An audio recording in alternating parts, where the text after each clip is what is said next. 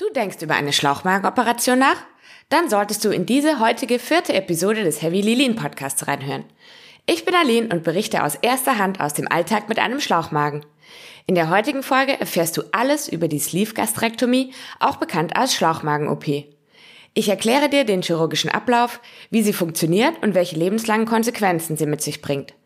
Offensichtliche, nicht offensichtliche und mögliche, aber nicht zwingend auftretende Konsequenzen. Außerdem beleuchten wir in diesem Zusammenhang die Folgen von starkem Gewichtsverlust und die Relevanz von Sport. Erfahre aus meiner Perspektive, wie es wirklich ist, bevor du diesen Weg für dich selbst wählst. Lass uns loslegen.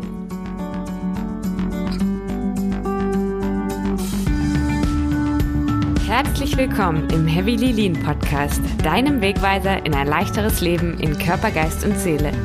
Ich bin Aline und ich teile mit dir meine Erfahrungen und verständlich aufbereitetes Wissen aus den Bereichen Ernährung, Essstörung, gewichtsreduzierende Operationen und Psychologie, damit dein Weg nicht heavy bleibt.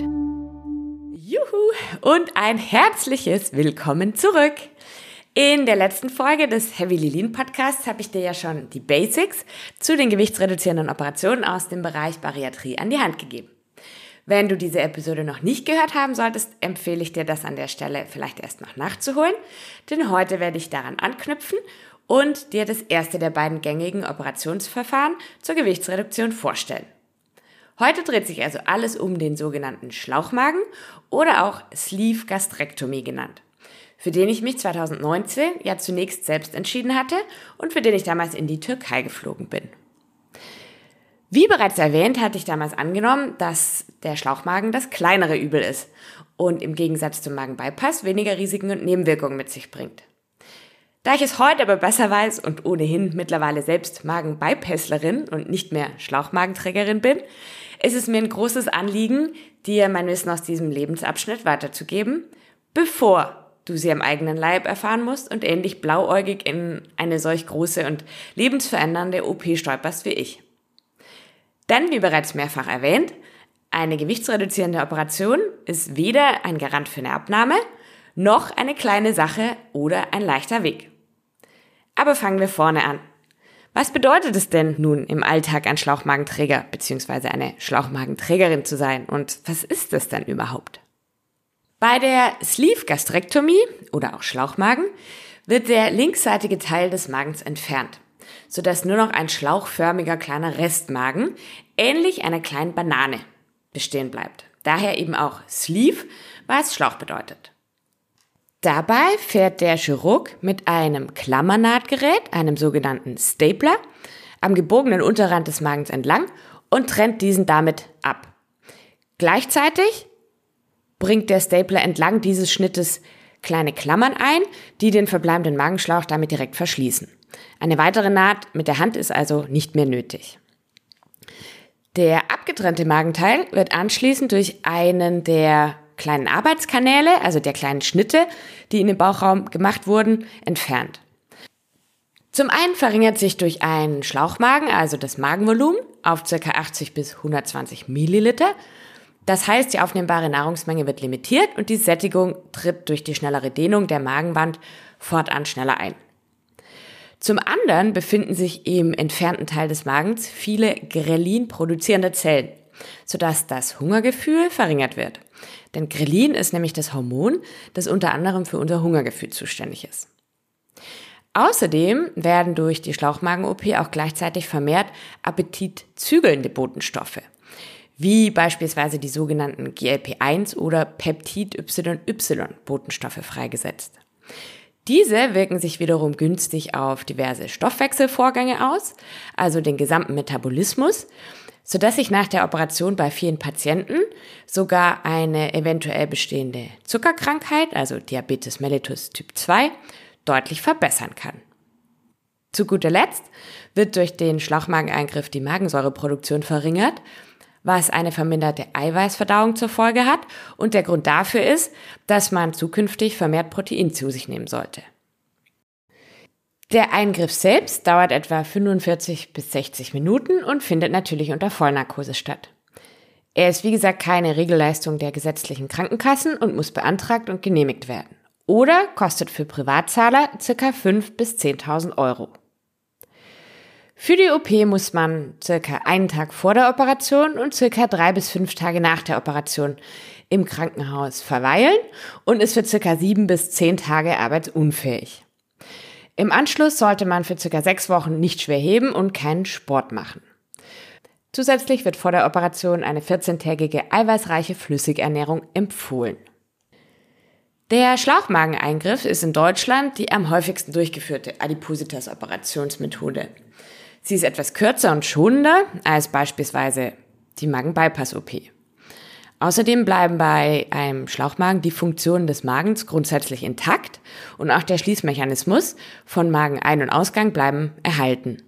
Bei Bypassen hingegen wird der gesamte Verdauungstrakt verändert und es kann im Alltag folglich zu Dumpings kommen, also einer Sturzentleerung des Magens bzw. des Darms. Darauf gehe ich im Detail aber dann natürlich im Zusammenhang mit dem Bypass nochmal genauer ein.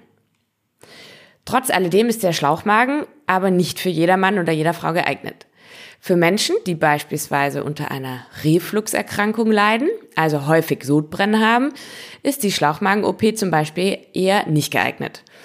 Da dieser Säurerückfluss und das Sodbrennen nach der OP durch diese neue Form, also die schlauchartige Form des Magens, weiter verstärkt werden können. Das war beispielsweise leider bei mir der Fall, was mir im Voraus aber natürlich nicht bewusst war. Oder sagen wir, nicht gesagt wurde. Im Ausland bist du als Privatzahler ja eben Kunde und nicht wirklich Patient. Oder sagen wir, du bist mehr Kunde als Patient. Und bekommst daher auch genau das, was du haben willst. Auch wenn du rein medizinisch oder anatomisch vielleicht gar nicht unbedingt dafür geeignet bist. Aber die Ärzte bzw. die Vermittlungsagentur will ja schließlich nicht riskieren, dass du unverrichtete Dinge wieder nach Hause fliegst oder dir Angst machen oder dich verunsichern. Schließlich konnte man das vor der Reise und ohne Voruntersuchung ja auch gar nicht feststellen. Sprich, you get what you paid for und zwar ohne große Rückfragen oder Plausibilitätscheck.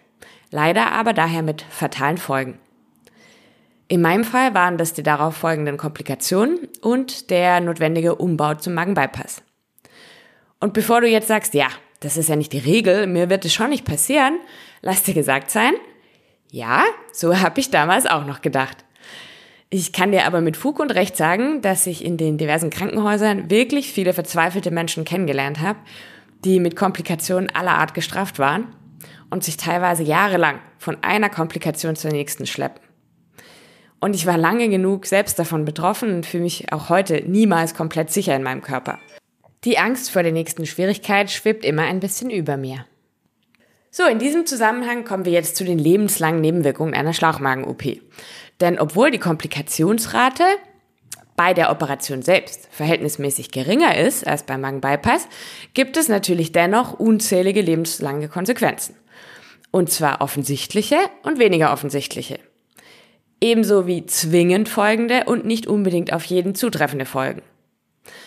Da das aber wirklich, wirklich viele sind und man schnell den Überblick verliert, verweise ich an der Stelle sehr gern auch nochmal auf mein umfangreiches Bariatrie-Guide E-Book, das du dir auf meiner Website runterladen kannst. Den Link zum E-Book packe ich dir sehr gerne wieder in die Show Notes. Darin enthalten findest du alle wichtigen Details rund um Bariatrie, um den Schlauchmagen, um den Magenbypass und zur Operation im Ausland bzw. zum Thema Medizintourismus im Allgemeinen. Aber kommen wir zurück zu den Nebenwirkungen des Schlauchmagens. Fangen wir bei den offensichtlichsten an, dem veränderten Essverhalten. Grundsätzlich sollten nach einer bariatrischen OP keine oder nur noch sehr wenig Getränke mit Kohlensäure konsumiert werden, da Kohlensäure die Magenschleimhaut angreift und außerdem den Magen bläht bzw. dehnt. Essen und Trinken sollte man zudem grundsätzlich trennen. Das heißt, zum Essen sollte fortan nicht mehr getrunken werden da es den Speisebrei A zu schnell in den Darm spülen könnte und B zudem den Magen dehnt. Generell sollte man auch nur noch grundsätzlich schluckweise trinken. Denn bei einem relativ geringen Volumen von 80 bis 120 Milliliter geht es super schnell, dass dieser kleine Magen voll ist mit Flüssigkeit und du merkst es viel zu spät und dann schmerzt es relativ schnell recht stark. Bei der Portionsgröße sollte man sich an etwa 150 Milliliter Volumen je Mahlzeit bei circa drei bis fünf Mahlzeiten täglich orientieren. Damit du dir darunter was vorstellen kannst, das ist in etwa ein kleiner Becher Joghurt. Allerdings gilt diese Portionsgröße auch erst ab dem Zeitpunkt der vollständigen Genesung. Also direkt nach der OP beginnt man erstmal mit einer zweiwöchigen Flüssigphase, gefolgt von einer zwei- bis vierwöchigen Umstellungsphase mit breiartiger Kost und wird danach dann eben nach und nach zu allmählich härterer Kost und erst dann zur langfristigen Ernährung übergehen. Dabei sind langfristig die folgenden Regeln zu beachten. Ich habe ja schon erwähnt, dass ähm, die Produktion von Magensäure fortan eben eingeschränkt ist und es dadurch zu einer verminderten Eiweißverdauung kommt. Da Eiweiß aber ein essentieller Makronährstoff ist, der für den Muskelerhalt und für Zellaufbau notwendig ist, müssen wir dauerhaft eiweißbetont essen. Der Fokus der Ernährung sollte daher auf proteinreichen Lebensmitteln und Mahlzeiten liegen. Außerdem ist eine fettreduzierte bzw. eine fettmodifizierte Ernährung gewünscht, ebenso eine zuckerreduzierte. Das ist natürlich A wichtig für die Abnahme und B aber auch die Grundlage einer dauerhaft gesunden Ernährung und damit Ernährungsumstellung der adipösen Patienten bzw. Patientin. Was das Essen an sich betrifft, so wird ruhiges, sehr langsames und gutes Kauen empfohlen. Denn isst man zu schnell oder zu viel, kann es zu Erbrechen oder zu wirklich schweren Bauchkrämpfen kommen. Und ja, das passiert viel schneller und einfacher, als man denkt. Vorsicht ist geboten bei scharfen oder bei fettigen Speisen, bei faserigen Lebensmitteln wie beispielsweise stückigem Fleisch, Bohnen oder auch Spargel. Auch sollte man darauf verzichten, sich nach dem Essen hinzulegen oder frühestens 30 Minuten nach der Mahlzeit wieder etwas zu trinken. Das oberste Gebot lautet jedoch immer, hör sofort auf zu essen, sobald du auch nur eine leichte Sättigung verspürst. Damit soll langfristig vermieden werden, dass sich der Restmagen wieder sehr stark dehnt und auch vor allem nicht so schnell dehnt. Eine gewisse Dehnung tritt im Zeitverlauf aber ohnehin auf. Man sollte diese jedoch möglichst klein halten und bestmöglich verzögern. Auch in Bezug auf Alkohol ist eine veränderte Verträglichkeit eine Nebenwirkung der Schlauchmagen-OP. Da der Alkohol eben viel schneller durch den kleinen Magen wandert, wird er schneller vom Körper resorbiert. Deshalb können schon sehr kleine Mengen zu starken körperlichen Auswirkungen führen. Das heißt, man ist manchmal tatsächlich schon nach einem kleinen Glas sturzbetrunken. Allerdings schwankt das aus meiner Erfahrung je nach Alkohol und Konstitution. Eine wirkliche Regel habe ich für mich noch nicht ableiten können. Da muss man sich dann einfach bei der Gelegenheit, wo man Alkohol trinken möchte, so ein bisschen rantasten. Da Alkohol aber ohnehin sehr säurehaltig ist und zudem ein Genussmittel mit Vorsicht darstellt, sollte es generell ja nur selten und mit Bedacht konsumiert werden. Ich denke, jedem ist klar, dass eine Operation zwangsläufig einen gewissen Grad an Schmerzen und Unwohlsein mit sich bringt. Was einem im Voraus einer Schlauchmagen-OP leider jedoch niemand erzählt, sind die Details, auf die es wirklich ankommt. Denn diese waren vor allem beim Schlauchmagen wirklich grauenvoll. Durch das Gas, das für die laparoskopische, also für diese minimalinvasive Operation ja in den Bauchraum eingeleitet wird, um dem Arzt eben eine bessere Sicht zu ermöglichen und den Bauchraum so ein bisschen aufzublasen, ist man nach der OP eben extrem aufgebläht, weil das Gas ist ja nach wie vor noch im Bauch. Das lässt sich nur durch das Ankurbeln von Kreislauf und Verdauung beheben. Sprich, man muss sehr schnell wieder in Bewegung kommen und das Gas quasi aus dem Körper rausarbeiten. Uns, beziehungsweise mir, wurde daher nahegelegt, schnellstmöglich im Gang auf und ab zu gehen, und zwar so oft wie möglich und so lange wie möglich. Mobilisation ist hier also das Stichwort. Was einfach klingt, ist nach einer so großen Magenoperation jedoch leider leicht noch angenehm. Der Körper ist zum einen sehr stark geschwächt und zum anderen kommt nun leider der zweite wesentlich unangenehmere Fakt hinzu. Denn äh, leider gehört es nach einer Schlauchmagen-OP dazu, dass der Magen und der Körper rebellieren und man sich ständig übergeben muss bzw. wirkt. Nun kennt ein jeder ja das Gefühl, wenn sich beim Würgen und beim Erbrechen der Magen ruckartig zusammenzieht. Jetzt darfst du dir das aber in Kombination mit einem gerade frisch operierten Magen und verschiedenen Schnitten in der Bauchdecke vorstellen. Die Schmerzen sind unbeschreiblich und das Ganze hält unterschiedlich lange an. Bei mir ging es ungefähr einen Tag, allerdings war das Tatsache einer der schlimmsten Tage, die ich je hatte. Es ist also nur eine temporäre Nebenwirkung, allerdings finde ich trotzdem, dass man diese nicht unterschlagen darf und dringend erwähnen sollte. Kommen wir wieder zu den längerfristigen Nebenwirkungen. Ernährungsdefizite, vor allem in Bezug auf die Mikronährstoffe, sind die häufigsten Langzeitkomplikationen. Mangelgefährdet sind hauptsächlich diejenigen Mikronährstoffe, die bevorzugt im Dünndarm absorbiert werden und oder eben einen intakten Magen für die korrekte Absorption, für die richtige Verarbeitung im Körper benötigen. Das betrifft beispielsweise Folsäure, Eisen, Vitamin B12, Calcium, Vitamin D und Zink. Daher müssen diese Nährstoffe nach der OP lebenslang, ja, für immer lebenslang supplementiert werden. Also extern als Tablette, Kautablette, Saft, wie auch immer, ähm, zugeführt werden. Dabei reicht es nicht aus, ein Apothekenpräparat zu kaufen, denn die sind einfach nicht hoch genug dosiert. Es bedarf hier spezieller, extrem hoch dosierter Spezialpräparate für Schlauchmagenträger in Form von, wie gesagt, Kautabletten, Injektionen oder sich schnell auflösenden Kapseln. Als Beispiel für ein besseres Verständnis.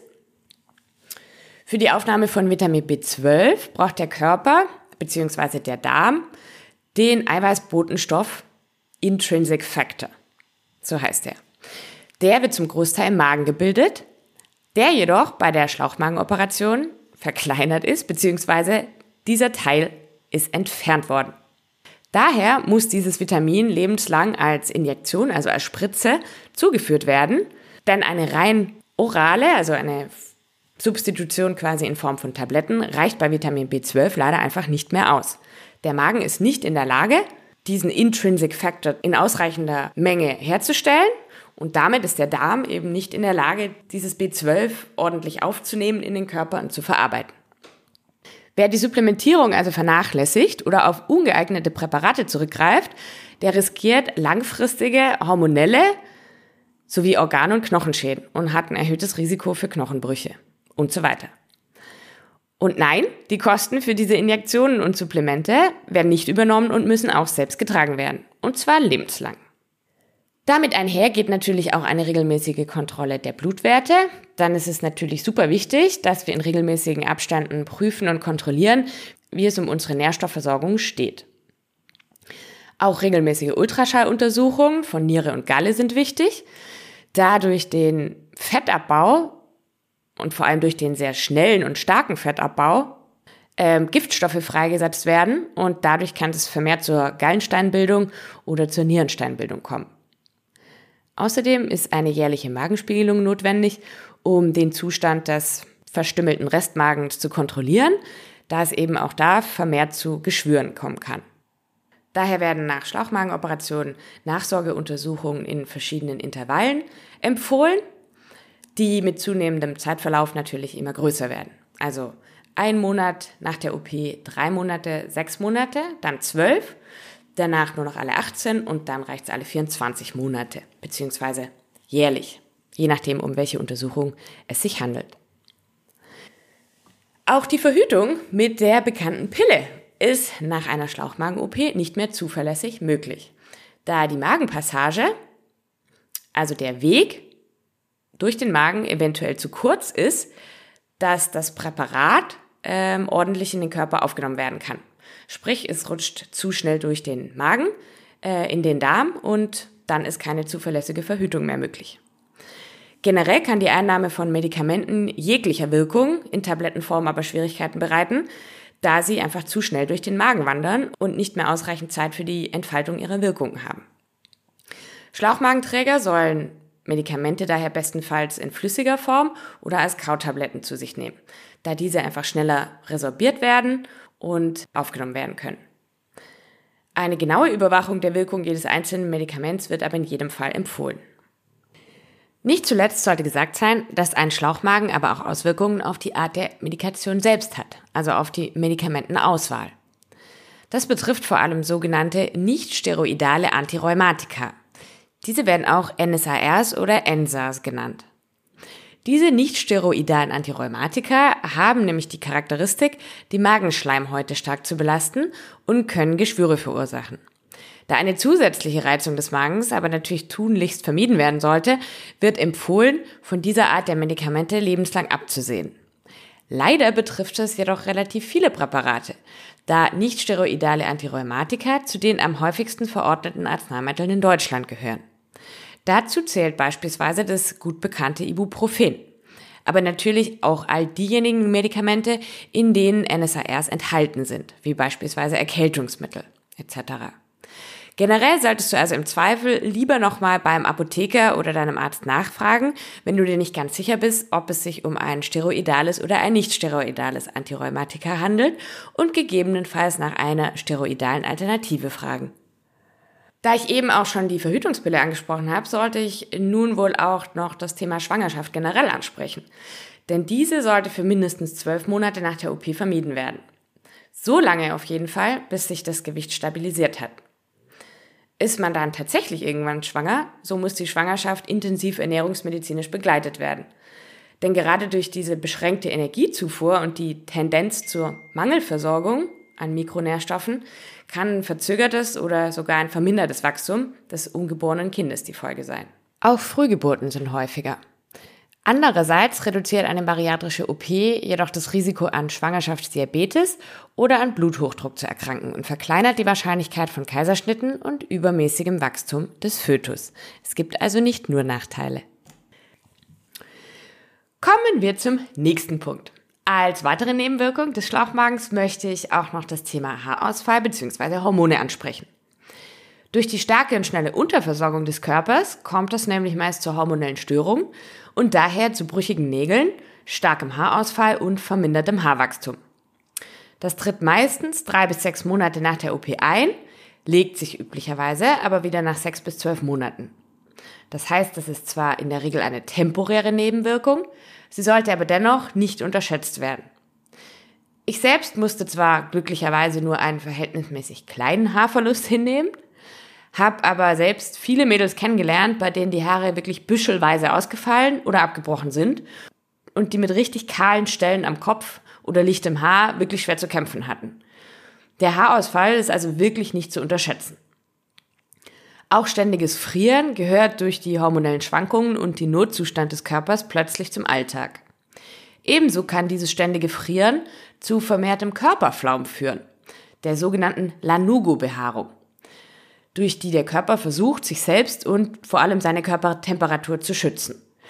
Diesen Haarflaum kennst du vielleicht äh, von Säuglingen. Zu guter Letzt an der Stelle kann es durch die hormonelle Störung und die starke Abnahme zudem zum Periodenverlust kommen, da der Körper keine Energie mehr für mögliche Schwangerschaften hätte.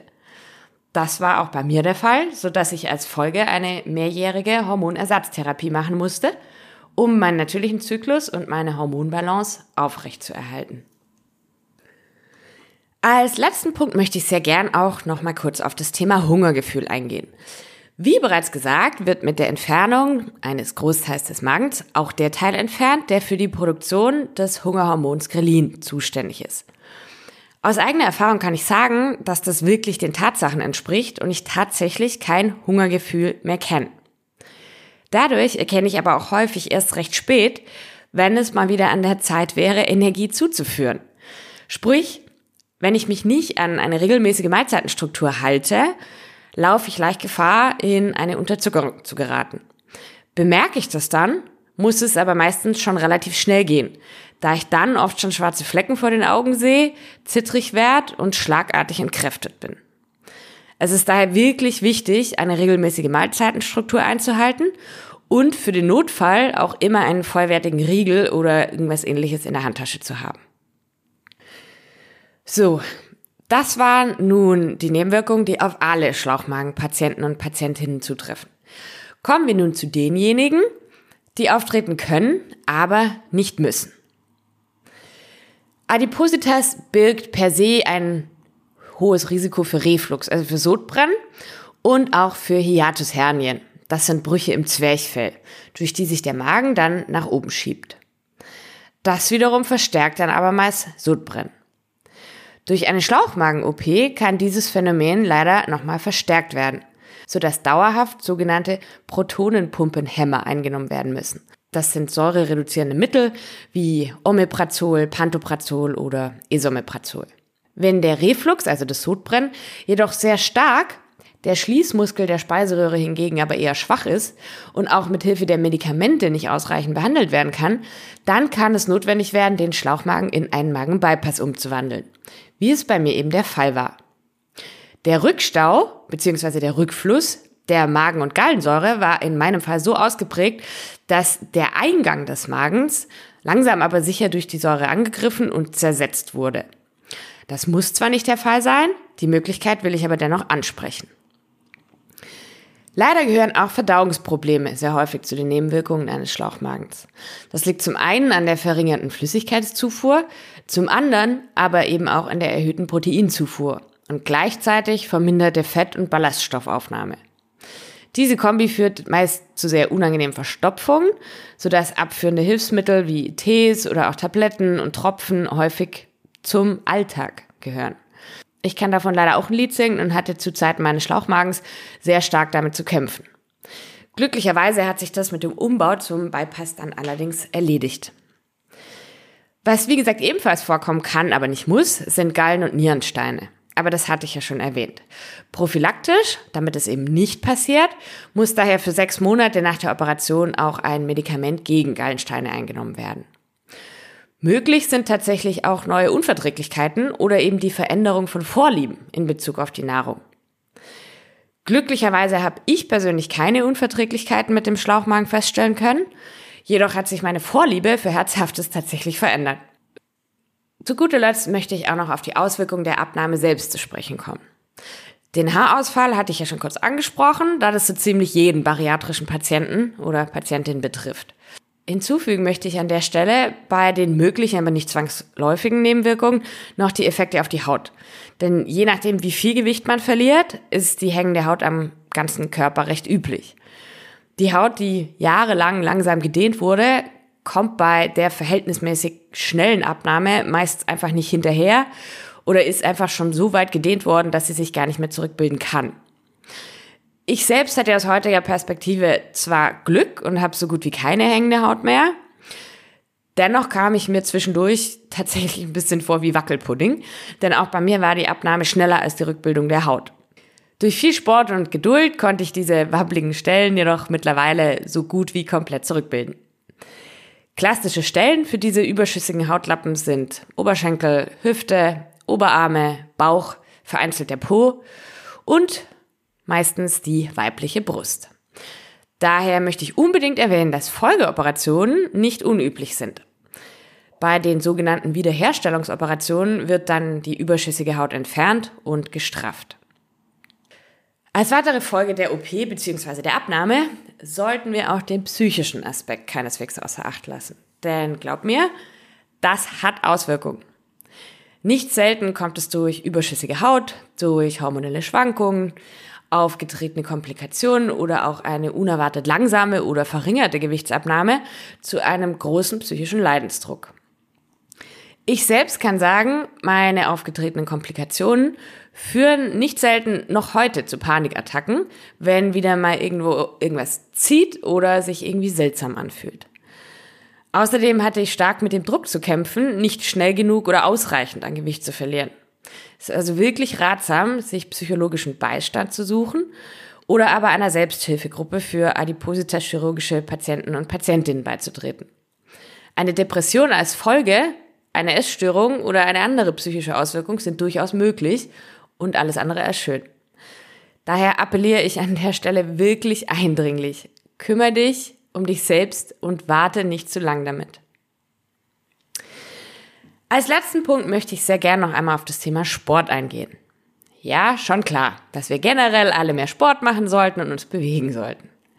Ich hatte ja auch schon erwähnt, dass eine bariatrische Operation keine Garantie für eine Abnahme ist und Sport umso wichtiger ist. Außerdem habe ich auch schon darauf hingewiesen, dass auch in Bezug auf die Rückbildung der überschüssigen Haut nur Sport helfen kann, die zu straffen. Jetzt kommt aber noch ein weiterer wichtiger Aspekt hinzu, den ich dir unbedingt auch noch vor Augen führen möchte. Denn wenn wir Gewicht reduzieren, versetzen wir unseren Körper in eine Art Notzustand. In diesem Notzustand versucht er alle unnötigen Energiefresser zu eliminieren oder zu minimieren. Dadurch verlieren wir unter anderem auf lange Sicht und bei einem großen Defizit beispielsweise auch unsere Periode, da eine mögliche Schwangerschaft ein zusätzlicher Energiefresser wäre. Jetzt ist es aber so, dass auch Muskeln sehr viel Energie benötigen.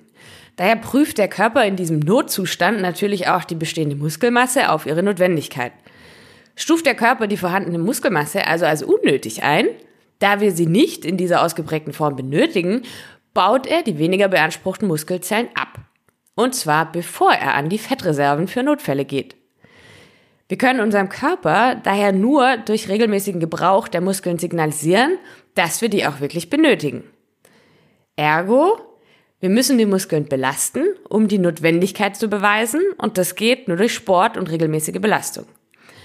Besser noch wäre natürlich der Aufbau zusätzlicher Muskelmasse, da Muskeln Energie verbrennen und uns somit bei der Abnahme und auch beim Halten unseres Gewichts unterstützen können.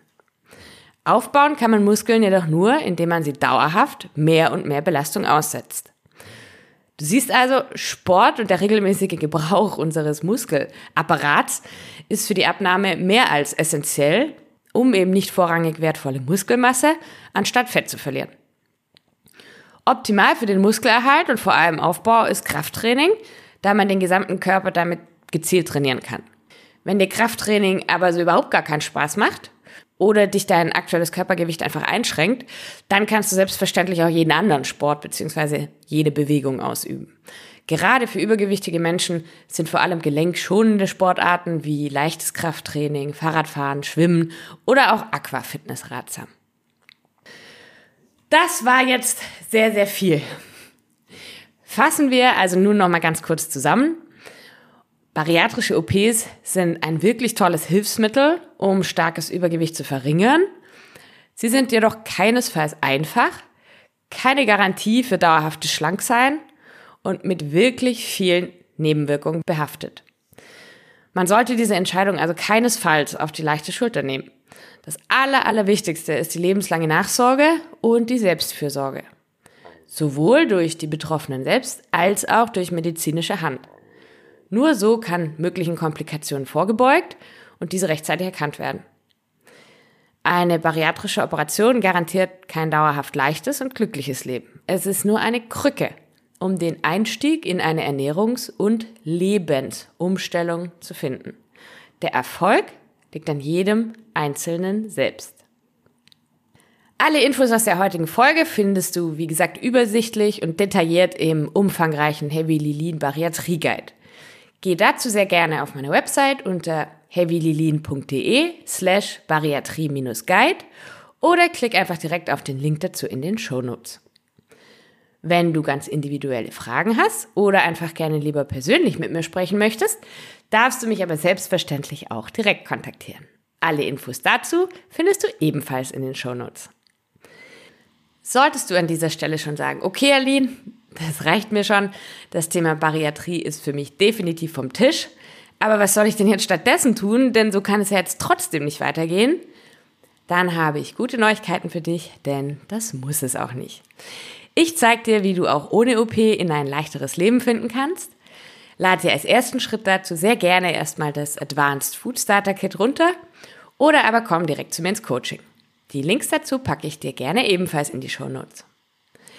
Ich freue mich riesig, dass du heute dabei warst und hoffe, dass ich dir eine solide Entscheidungsgrundlage für oder gegen den Schlauchmagen mitgeben konnte und sag tausend Dank für deine Aufmerksamkeit und deine Zeit. In der nächsten Folge werde ich dir den Magen-Bypass im Detail vorstellen. Wie immer möchte ich dir zum Schluss dieser Folge noch einen kleinen Denkanstoß mit auf den Weg geben, den ich im Zusammenhang mit gewichtsreduzierenden OPs recht spannend finde. Es ist heute ein Zitat von Sebastian Kneip und lautet, Gesundheit bekommt man nicht im Handel, sondern durch den Lebenswandel.